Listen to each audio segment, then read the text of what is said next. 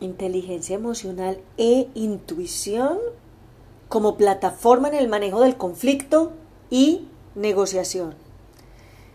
Esto es el volumen 9 de Multiciencias del 2009.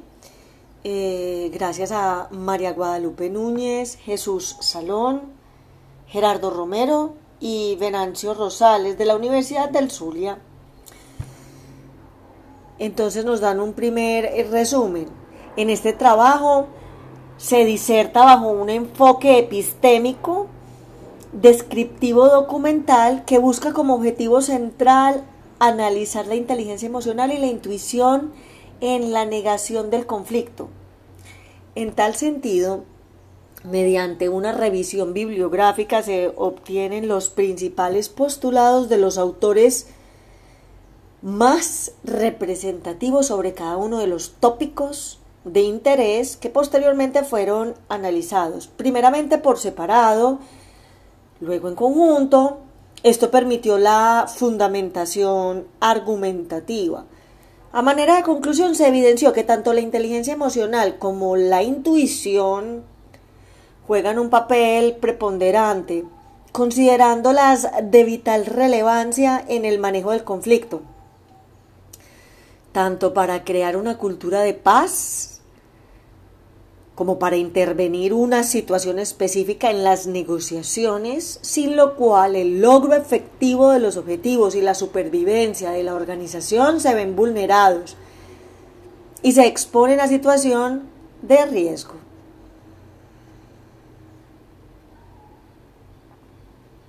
Bueno, entonces acá también lo tenemos en inglés y empezamos. Introducción. No existe ninguna duda de que las emociones juegan un papel significativo en la vida de las personas. Estas, si son positivas, forman estímulos para alcanzar los objetivos propuestos por sus energías y poderosas fuerzas. Pero, si son negativas, crean frustraciones profundas que inhiben y bloquean los pensamientos y acciones adecuadas Además desencadenan actos erráticos.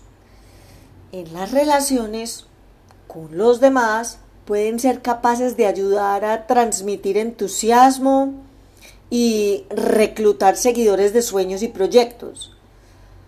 Pero también pueden generar conflictos y rechazos si no se controlan y manejan de manera adecuada y de forma inteligente. Siempre se estudió y se habló sobre la inteligencia, se le midió a través de indicadores de cociente de inteligencia.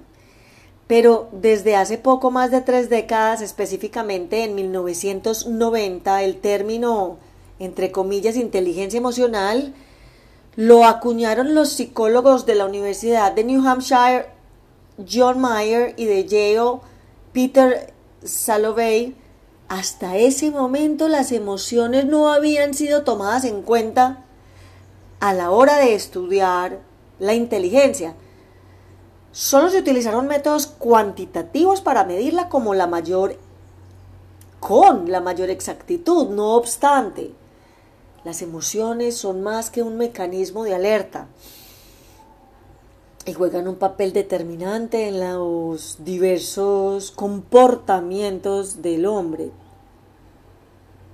Actualmente, además de cociente intelectual, el concepto de inteligencia emocional es tomado en consideración por las organizaciones para establecer la inteligencia integral de los individuos que aspiran a ingresar en ellas. Por otra parte, la intuición es un tipo de saber que potencia a la inteligencia.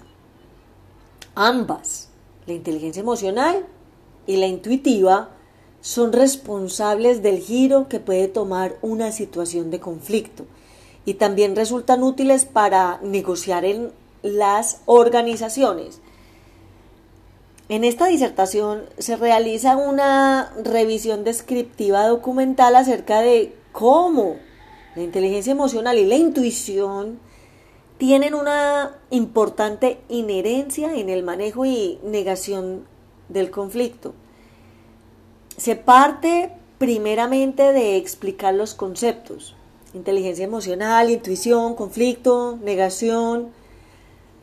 Posteriormente se hace la relación descriptiva entre los, las dos primeras variables para luego contrastarla con la última. Inteligencia emocional.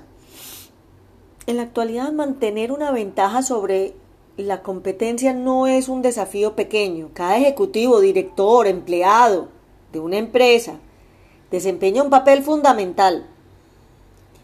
Y el éxito depende de la motivación, creatividad, inteligencia emocional y qué tan feliz sea la gente. Por eso, los expertos citan el desarrollo de la inteligencia emocional como un método para aprender a percibir, valorar y expresar las emociones con precisión, así como para regularlas con el fin de fomentar un crecimiento emocional e intelectual armónico. Weisinger 2001 señala que Mayer y Salovey en el 90 identificaron cuatro componentes y habilidades básicas de esta inteligencia emocional. Primero, la capacidad de percibir, valorar y expresar emociones con precisión. Segundo, la capacidad de poder experimentar o de generar a voluntad determinados sentimientos en la medida que faciliten el entendimiento del ser mismo o de otra persona. Tercero, la capacidad de comprender las emociones y el conocimiento que de ellas se deriva. Y cuarto, la capacidad de regular las emociones para fomentar un crecimiento emocional e intelectual. Sin embargo, Goleman en el 97 desarrolló profundamente el concepto de esta inteligencia emocional. Luego de que diferentes investigadores desde la neurociencia, sociología y psicología aportaran evidencias sobre la falsa supremacía de la inteligencia neuronal sobre el funcionamiento del cerebro. Para este autor, Goleman, la emoción se refiere a un sentimiento y pensamientos característicos, a estados psicológicos y biológicos y a una variedad de tendencias a actuar. En consecuencia, la aptitud emocional es una capacidad aprendida, aprendida, basada en la inteligencia emocional que origina un desempeño laboral sobresaliente. En este orden de ideas, la inteligencia emocional se entiende como la capacidad humana de reconocer sus propios sentimientos y los ajenos, de motivarse y de manejar bien las emociones, tanto en sí mismos como en las relaciones. Tanto para las palabras de Cooper y Sawaf del 98 al Casibar del 2002, es la capacidad de sentir y entender y aplicar eficazmente el poder y la agudeza de, las, em, de la emoción como fuente de energía humana, información, conexión e influencia. Asimismo, Codina en el 2008 aclara que esencialmente todas las emociones son impulsos para actuar y ellas preparan al organismo para una clase diferente de respuesta. Tal es el caso cuando la ira hace que la sangre fluya a las manos para facilitar el asir un objeto para golpear al enemigo. El ritmo cardíaco se eleva y el aumento de la adrenalina genera un ritmo de, energía más fuerte para fomentar una acción fuerte. Con la felicidad existe un aumento de la actividad en un centro nervioso que inhibe los sentimientos negativos, como en la etapa del enamoramiento. De acuerdo con Goleman del 97, Vivas y Gallego 2008, la última década fue testigo de un entusiasmo sin precedentes respecto al estudio científico de las emociones.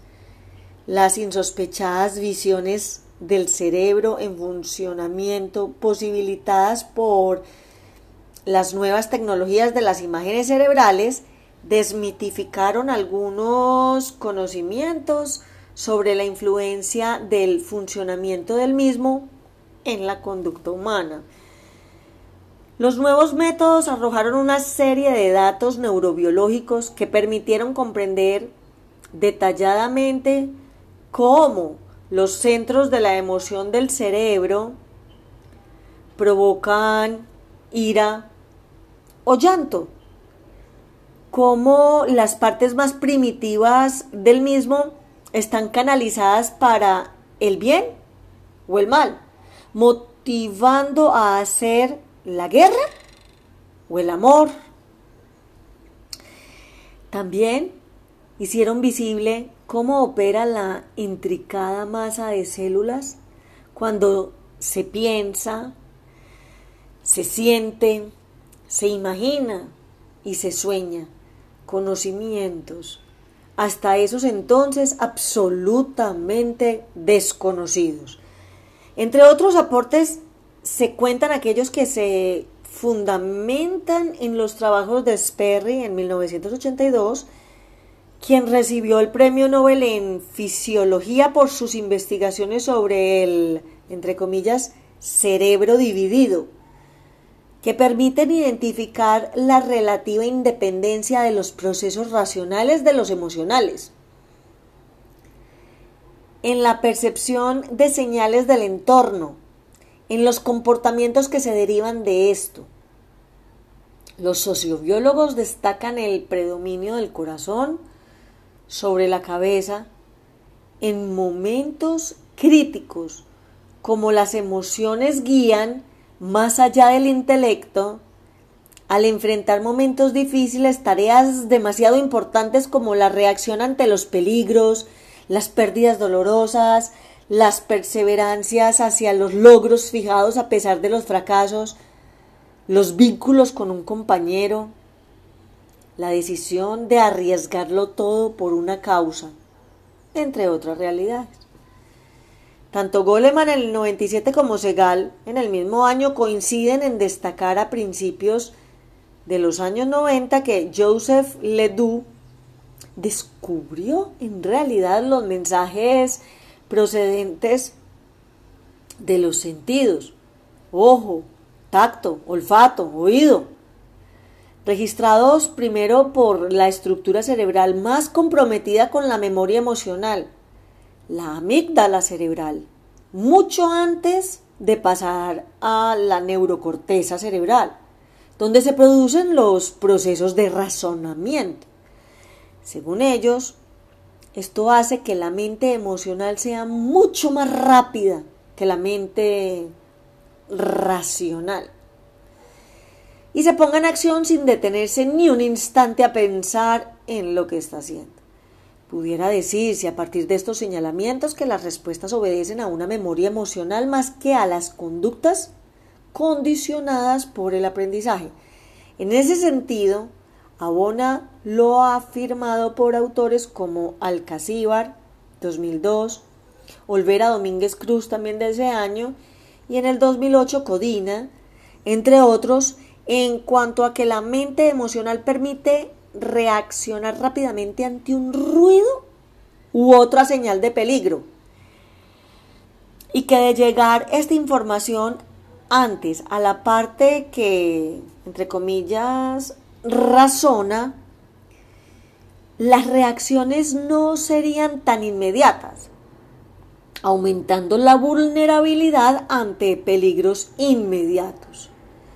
El otro lado de la moneda es la debilidad en las relaciones interpersonales, ya que una fuerte discusión con alguien muy cercano, es decir, como familiar o que vivan con uno o trabajen con uno, puede conducir a una reacción imprevisible posteriormente lamentada cuando se razone sobre los acontecimientos. Un caso extremo es el que puede interpretarse de los planteamientos vigentes de Janis 1983, según el cual un individuo se cohesiona con otros y conforman un grupo perdiendo su mente racional quedando a merced de su mente intuitiva. Este autor lo denominó pensamiento de grupo, group think, el cual genera los siguientes síntomas. Ah, ilusión de invulnerabilidad. Si están reunidos los mejores, es difícil que se equivoquen. Estereotipos compartidos desestiman información que no coincide con su criterio, desacreditándose la fuente. Los abogados siempre son conversadores, dice entre comillas. Racionalización. Racionalizan las amenazas para propiciar un consenso. Ilusión de moralidad. Creen que ellos como individuos morales no tomarán malas decisiones, solo buenas. Autocensura. Pasan por alto lo que ignoran y minimizan sus dudas. Presiones directas. Imponen sanciones de algún tipo a los que exploran otros puntos de vista, a los, entre comillas, disidentes del consejo del grupo. Cuidado del pensamiento. Protegen, entre comillas, al grupo de ideas perturbadoras, también entre comillas. Ilusión de unanimidad. Concluyen que el grupo ha logrado un consenso enriquecido porque sus miembros más habladores están de acuerdo. Al desbalance de las dos mentes se contraponen las aptitudes que se generan al desarrollar la inteligencia emocional. Alcacíbar 2002 reseña la definición de Goleman en el 97. Explica que este autor ha considerado cinco aptitudes emocionales clasificadas a su vez en dos grandes grupos. La aptitud personal, aquella que determina el dominio de sí mismo, comprende el autoconocimiento, autorregulación y motivación. La aptitud social es la que fija el manejo de las relaciones, la cual comprende la empatía y las habilidades sociales. El autoconocimiento reside en conocer los estados internos, preferencias, recursos e intuiciones se encarga en etiquetar los sentimientos mientras estos ocurren. Este conocimiento comprende a su vez tres aptitudes emocionales. La conciencia emocional, vale decir, el autorreconocimiento de las emociones y sus efectos. La autoevaluación precisa, la cual funciona como una metacognición de los recursos habilidades y la autoconfianza, entendida como la certeza sobre el valor y facultades propias. La autorregulación se enfoca en manejar los estados internos, impulsos y recursos. La misma está formada por cinco aptitudes emocionales. El autodominio para mantener bajo control las emociones los impulsos y los impulsos perjudiciales. La confiabilidad en cuanto a guardar normas de honestidad e integridad. La escrupulosidad en admitir la responsabilidad en su desempeño personal. La adaptabilidad que le permite ser flexible para reaccionar ante los cambios y por último, la innovación, la cual además de mantener la mente abierta busca la generación de nuevas ideas, enfoques, información, procesos, entre otros. En la esfera de la aptitud social, las competencias o aptitudes sociales comprende cómo el individuo se relaciona con los demás. Las principales competencias que abarca son la empatía. Representa la capacidad para captar los sentimientos, necesidades y preocupaciones de otros, en lo que se incluyen la comprensión de los demás, tener la capacidad de captar los sentimientos y los puntos de vista de otras personas. Ojo, tener la capacidad de captar los sentimientos y los puntos de vista de otras personas e interesarnos activamente, escucha activa pues, por las cosas que les preocupan, ayudar a los demás a desarrollarse, percibir las necesidades de desarrollo ajenas y fomentar sus aptitudes. La orientación hacia el servicio, prever, anticiparse en el reconocimiento y satisfacción de las necesidades de los clientes, es decir, de los que dependen de nosotros, clientes entre comillas. Pues el cliente interno puede ser un amigo, un familiar, en fin. El, un proveedor. El aprovechar la diversidad. Hmm. Cultivar y aprovechar las oportunidades que brindan diferentes tipos de personas. La conciencia política capacidad para identificar las corrientes emocionales y de las relaciones de poder subyacentes en un grupo. Las habilidades sociales, capacidad para inducir en los otros las respuestas deseables.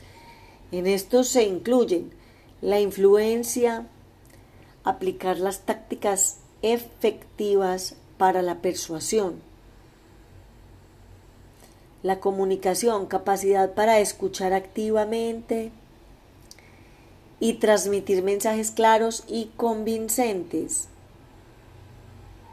El manejo de conflictos, capacidad de manejar situaciones de conflicto, negociar y resolver desacuerdos. El liderazgo, inspirar y dirigir a grupos y personas. Canalizar, canalización del cambio, capacidad para iniciar, dirigir o manejar situaciones de cambio, establecimiento de vínculos, alimentar sistemas de vínculos y relaciones. Redes le llama Cotter. Alimentar sistemas de vínculos y relaciones para propiciar la obtención de objetivos la colaboración y cooperación, ser capaces de trabajar con los demás en la consecución de una meta común, las habilidades de equipo, ser capaces de crear la sinergia grupal en la consecución de metas colectivas. No obstante, este segundo grupo de aptitudes emocionales en las que Goleman en el 97 y otros especialistas incluyen empatía, habilidades sociales, Weisinger en el 2001 hace una división mucho más sencilla en tres partes. El desarrollo de una comunicación eficaz. El desarrollo de la experiencia interpersonal donde analiza en qué consiste una relación, cómo manejar con eficacia distintos tipos de relaciones y otros aspectos, cómo ayudar a los demás y a sí mismo donde incluye aspectos relacionados con la comprensión, el manejo de personas que están fuera de control, entre otros. Ambos enfoques coinciden en incluir las mismas aptitudes, pero con diferentes niveles de agrupación. Parten de los elementos relacionados con la parte interna del hombre, su conocimiento y la superación de sus limitaciones y a posteriori con el manejo de las relaciones con los demás. Intuición. La intuición constituye el corazón y los ojos del sistema raciovitalista. que consiste en tratar cuestiones aparentemente sin importancia y o no desarrollados totalmente, pero claves. Según sucesivas confrontaciones dialécticas, este tipo de problemas entre los cuales se encuentra la intuición son determinados en investigaciones psicológicas con el nombre de problemas nodales. Para Ortega, en 1989, existen tres campos en los que la intuición encarna una forma de conocimiento. Intuición sensible, intuición de valores e intuición del prójimo. Interesa explicar la intuición sensible, la cual solo se da en la apreciación de un ser vivo, además de percibir su corporeidad, su vitalidad, comunica o proyecta otro yo, otro ser semejante al que le mira, un semejante que siente, sufre, ríe, piensa como él. Comenta Ortega, 1989, estas progresivas diferencias de percepción se deben a que se prevé algo más de lo que físicamente las personas manifiestan, su verdadero interior, lo que se llama vida, y lo que impulsa a adoptar actitudes diferentes. Esa intimidad de lo vital se incrementa de manera sustancial gracias a la existencia añadida de su alma y de su espíritu. La comunicación corporal y gestual del hombre remite a su alma.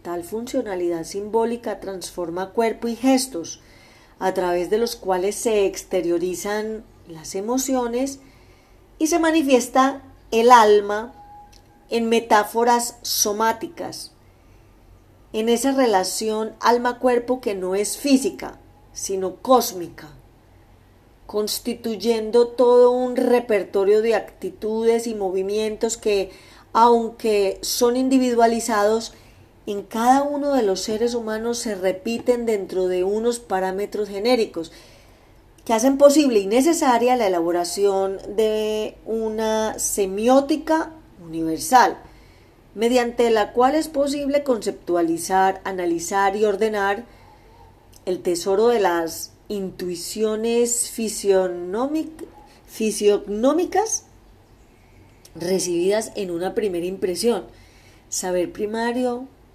o inexpreso que queda en el primer contacto con todo ser humano. Según Myers, 2003, esa capacidad de estar viendo, entre comillas, el alma abierta de aquel con quien se conversa es un modo de intuición que brota de la mente, por tanto constitutiva de la psique humana y que al igual que la facultad estimativa, unos seres humanos la poseen en mayor medida que otros. Un tipo especial de intuición lo constituye la perspicacia. Esta consiste en esa primera impresión mediante la cual el individuo siente las diversas configuraciones íntimas de cada persona. La perspicacia nada tiene que ver con la inteligencia, pero comparte con ella la posibilidad de errar. Conforme a Ginarajadasa 2007, existe otra forma de intuición como es la experiencia este saber es posible en base al nivel de conocimientos y la experiencia del sujeto perceptor, con sus experiencias sistematizadas, las que le permiten elevarse del grado cero de intimidad al grado máximo. El otro, entendido como intimidad absoluta, no está presente como tal, sino copresente a través de experiencias previas y por medio de sus gestos y movimientos, vale decir, del puro otro, En cero de intimidad no se tiene más que la visión de su cuerpo, de sus gestos, de sus movimientos, en todo lo cual se cree ver un hombre, pero nada más. Se ve un hombre desconocido, un individuo cualquiera, no determinado aún por ningún especial atributo, pero a esto se añade algo que no es intuición directa de él, sino la experiencia general del trato con los hombres hecha de generalizaciones sobre el trato intuitivo, instintivo, perdón, con muchos que fueron más próximos. Por tanto, algo puramente conceptual puede decirse teórico a idea genérica del hombre y de los humanos. Esta comprensión del prójimo, formada por dos fuentes distintas de conocimiento, la intuitiva de cada individuo y la racional teórica, resultado de la experiencia de la vida, van a aparecer en todos los grados más positivos de intimidad. Conflicto y negociación. Sobre conflicto existen múltiples definiciones y conceptualizaciones para los efectos de integrar la inteligencia emocional y la intuición en el manejo del mismo.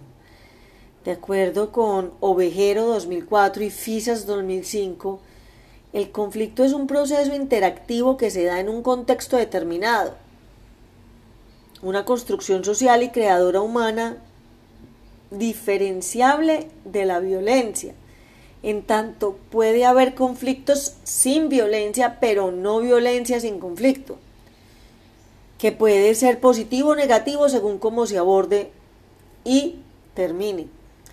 Lo importante es estar claros de que una situación de conflicto, producto de un antagonismo o una incompatibilidad, donde se expresa una insatisfacción o desacuerdo sobre cosas diversas capaces de afectar las actitudes y comportamientos de las partes, con resultado en la disputa, al ser orientada, intervenida y superada, puede convertirse en una situación de paz entre las mismas partes. Incluso en algunas ocasiones, sin ayuda de terceros.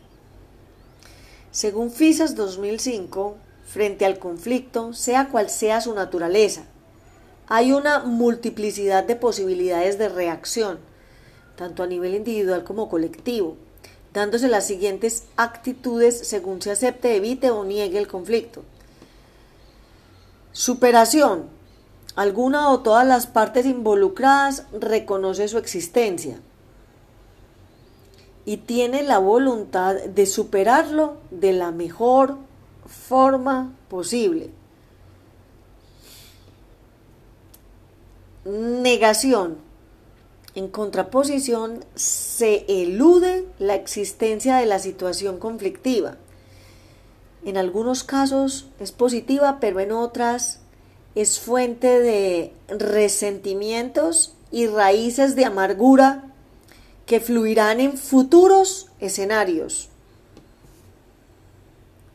Evasión.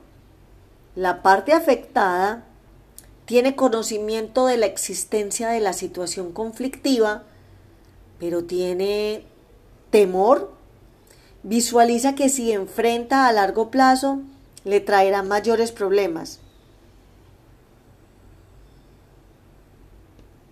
Acomodación. La parte afectada reconoce la existencia de la situación de conflicto, pero opta por no darle respuesta alguna porque visualiza que a largo plazo esto puede perjudicarle aún más. Arrogancia. La situación de conflicto es reconocida por la parte afectada, pero considera que él está por encima, bien de la situación o bien de los que lo afectan. En consecuencia, no da una respuesta adecuada. Agresividad. La situación de conflicto es reconocida y se entabla una respuesta combativa, hostil o violenta. A juicio de autores como Gabaldón 2003 y Fisas 2005, la elección de una u otra actitud al inicio de la situación conflictiva determina el proceso del conflicto y sus posibilidades de gestión o transformación. Cuando hay un reconocimiento del mismo por las partes implicadas, entrar en una estrategia negociadora es mucho más fácil, mientras que la actitud elusiva y agresiva es caldo de cultivo para un agravamiento de las tensiones latentes, una escalada del conflicto y un estallido.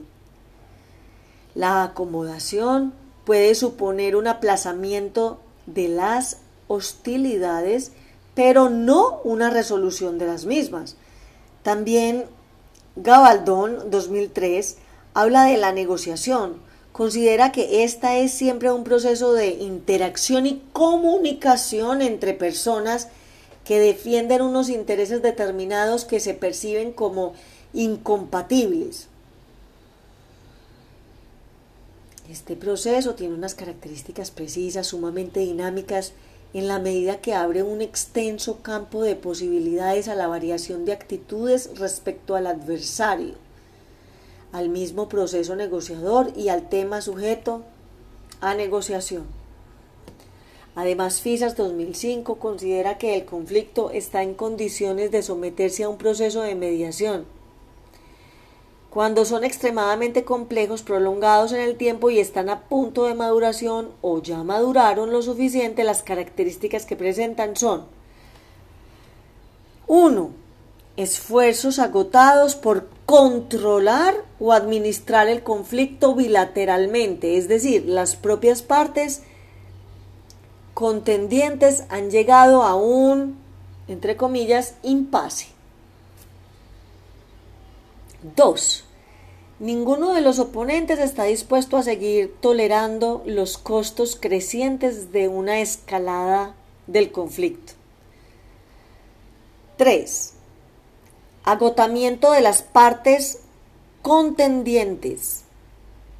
Estas están dispuestas a romper la situación de, entre comillas, impasse, desean cooperar de alguna manera o involucrándose en alguna comunicación o contacto.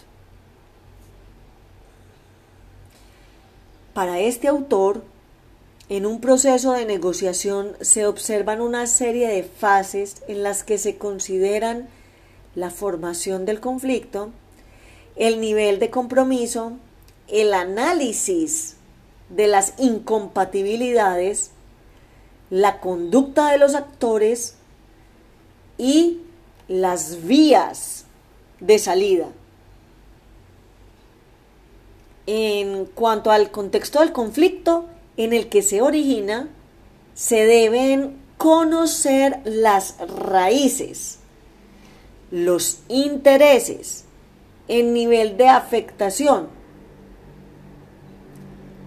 porque con ello se trabaja el reconocimiento de las razones que han impulsado las acciones de bloqueo de las partes involucradas y consensuar las medidas que permitan corregir su dinámica y sus consecuencias. Em, en lo que respecta al nivel de compromiso, es importante la disposición a creer en la buena voluntad del otro y de la suya propia. El convencimiento y deseo por llegar al acuerdo es fundamental para limar las incompatibilidades y acoplar los intereses y recursos. Como consecuencia, la conducta de los actores en el proceso de negociación debe evidenciar el respeto, la motivación y la confianza, pero sobre todo la honestidad de ser recíprocos a la hora de establecer el acuerdo. Repito, pero por sobre todo la honestidad de ser recíprocos a la hora de establecer el acuerdo. A juicio de Gabaldón 2003, se debe evitar las emociones intensas, las percepciones erróneas o los estereotipos esgrimidos por una o más partes.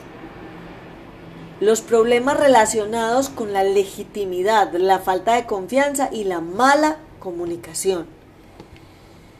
En lo que respecta a las vías de salida, el proceso de negociación es el espacio para visualizar de antemano o en el proceso de negociación las posibles salidas o alternativas de una solución que busca facilitar la transformación voluntaria de los objetivos iniciales a realización de la agenda común, la realineación de los intereses y propósitos.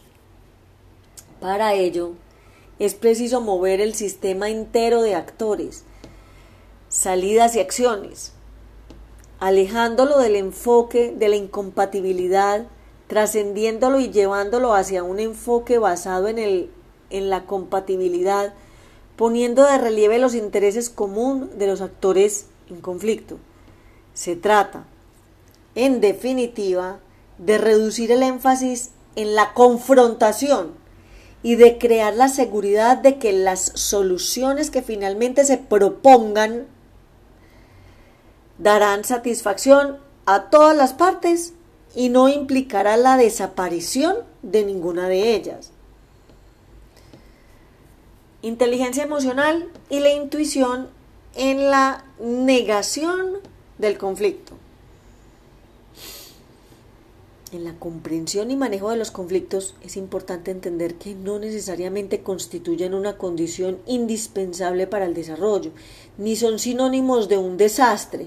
Simplemente estos son propios de la naturaleza humana y por lo tanto es imposible esterilizar la organización para que no prolifere. Lo que queda claro a partir del arqueo de los distintos planteamientos sobre los conflictos es que una organización vital está fundada en valores y en el desarrollo equilibrado de su inteligencia neuronal y emocional. De tal manera que ya en la misión y la visión debe aparecer de forma latente o manifiesta la decisión de la organización de establecer estas dos inteligencias. Del mismo modo, entre los valores, las políticas, objetivos y estrategias corporativas y de los planes estratégicos se debe contemplar el desarrollo de la mente y memoria neuronal, racional, emocional, para contar con una plataforma que permita desencadenar efectos positivos a las posibles situaciones de conflicto y a los manejos de los mismos.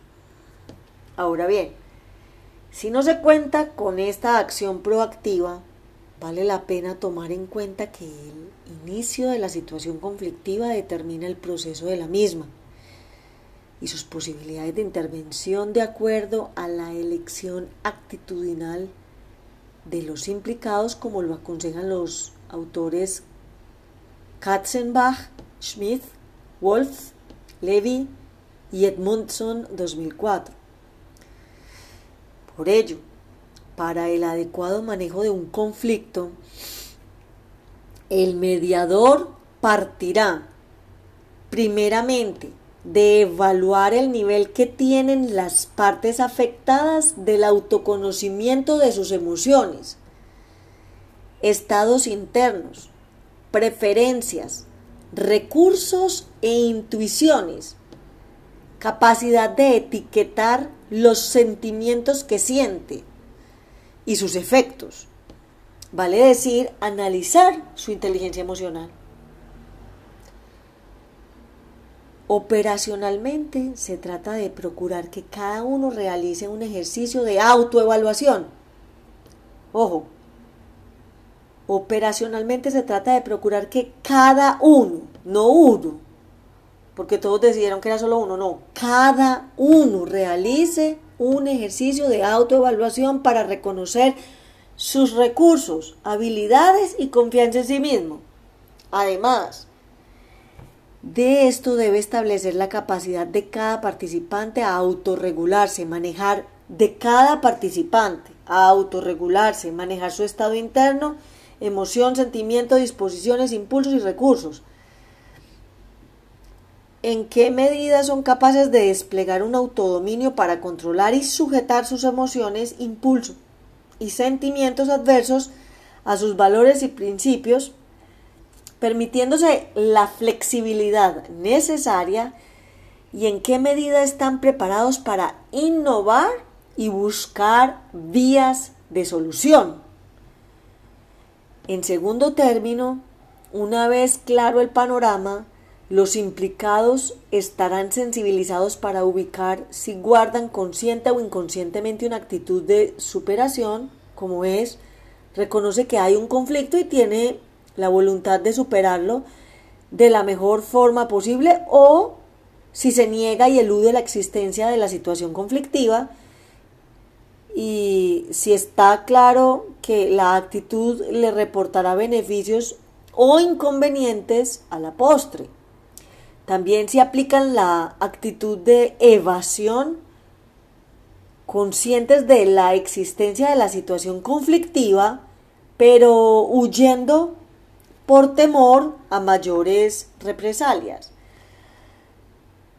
Otras actitudes que pueden reconocerse son la acomodación, en la cual se está consciente de que puede instaurarse el conflicto, pero por simple cobardía o falta de integridad no se participa. La arrogancia no se instaura el conflicto o se da una respuesta inadecuada porque se considera el contrincante inferior a sí mismo. Y la actitud agresiva con la cual se entabla un combate hostil o violento con base a sentimientos de retaliación y odio. Una vez conscientes de la actitud que se manifiesta, los participantes de la situación conflictiva están en condición de reforzar o cambiar su actitud y por ende sus valores, creencias, opiniones y comportamiento con respecto a los otros. En ese estado de madurez, las estrategias de negociación son fácilmente productivas. A estas alturas, el mediador de una situación de conflicto debe, según Ovejero 2004, aprovechar tres campos del conocimiento intuitivo de los involucrados en la situación conflictiva. Intuición sensible, intuición de valores, intuición del prójimo. Mediante ejercicios de comunicación corporal y gestual, que activen todo el repertorio de actitudes y movimientos para la exteriorización de sus emociones. Al estimular el saber intuitivo partiendo de las afirmaciones Myers 2003, los involucrados activan su capacidad de leer el alma de los otros en un franco diálogo para intentar resolver el conflicto. Otras dinámicas permitirán activar la perspicacia de aquellos que percibieron atributos positivos de los otros en sus primeros encuentros, bajando los niveles de oposición y agresividad. De igual manera, pueden reconocer si han estereotipado la situación o a sus compañeros, o si han sido prejuiciosos, o sea, de prejuicio, han sido prejuiciosos provocados por el conocimiento intuitivo que provino de su experiencia acumulada sobre algunos de los actores del conflicto. Conforme a Zamora 2005, todos estos ejercicios y prácticas permiten a cada miembro involucrado sacar lo mejor de sí mismo y a los otros, ganando en crecimiento y fortalecimiento su inteligencia emocional en cuanto al dominio. ganando en crecimiento y fortaleciendo su inteligencia emocional en cuanto al dominio de sus emociones para actuar correctamente en conatos de nuevas situaciones conflictivas o para dar respuestas adecuadas a las que tengan que enfrentar. La organización gana en experiencia en cuanto al desarrollo de una cultura organizacional, la paz. Consideraciones finales y recomendaciones. La inteligencia emocional y la intuición son tan importantes en la vida del hombre individual, organizacional y social como lo es la inteligencia racional. En su conjunto, todas ellas facultan al hombre para sobrevivir y ser feliz y exitoso de forma individual y en convivencia pacífica. Estas inteligencias o saberes le permiten enfrentar sus conflictos intra e interpersonales. Las organizaciones, como gran comunidad con objetivos claros, al centrarse en el hombre y mediante el liderazgo, es responsable de crear una cultura de paz para manejar adecuadamente las situaciones de conflicto. Para tal cultura y arreglos puntuales, cuenta con los desarrollos de la inteligencia emocional y la intuición. La filosofía de gestión organizacional y los principios básicos organizacionales deben contemplar en su misión, visión, valores, políticas, objetivos y estrategias corporativas y específicas del desarrollo de la mente emocional como plataforma para el manejo de los conflictos. La mediación del conflicto implica la fase de evaluación del autoconocimiento, autocontrol, autorregulación emocional y efectos de las acciones de los involucrados, la fase de intervención mediante ejercicios y dinámicas para reconocer tales estados y la fase propiamente de la mediación. Estimulación, la estimulación de la inteligencia emocional y el saber intuitivo antes, durante y después de las situaciones fortalecen a las organizaciones desde su propio centro. El hombre, generando una identificación con los principios de la de la entidad y una sólida imagen interna que garantice los logros de la visión por largo tiempo. Fin. Entonces aquí ya pues tienen referencias. Inteligencia emocional en el trabajo por Weisinger Harald, 2001. Bueno, hay varios libros por ahí muy interesantes. A ver otro escritor, hay de Harvard Business Review, Smith, Wolf, Katzenbach, Edmundson, Goleman con su tradicional inteligencia emocional. Y listo, hay muchos más. Bueno, fin. Gracias.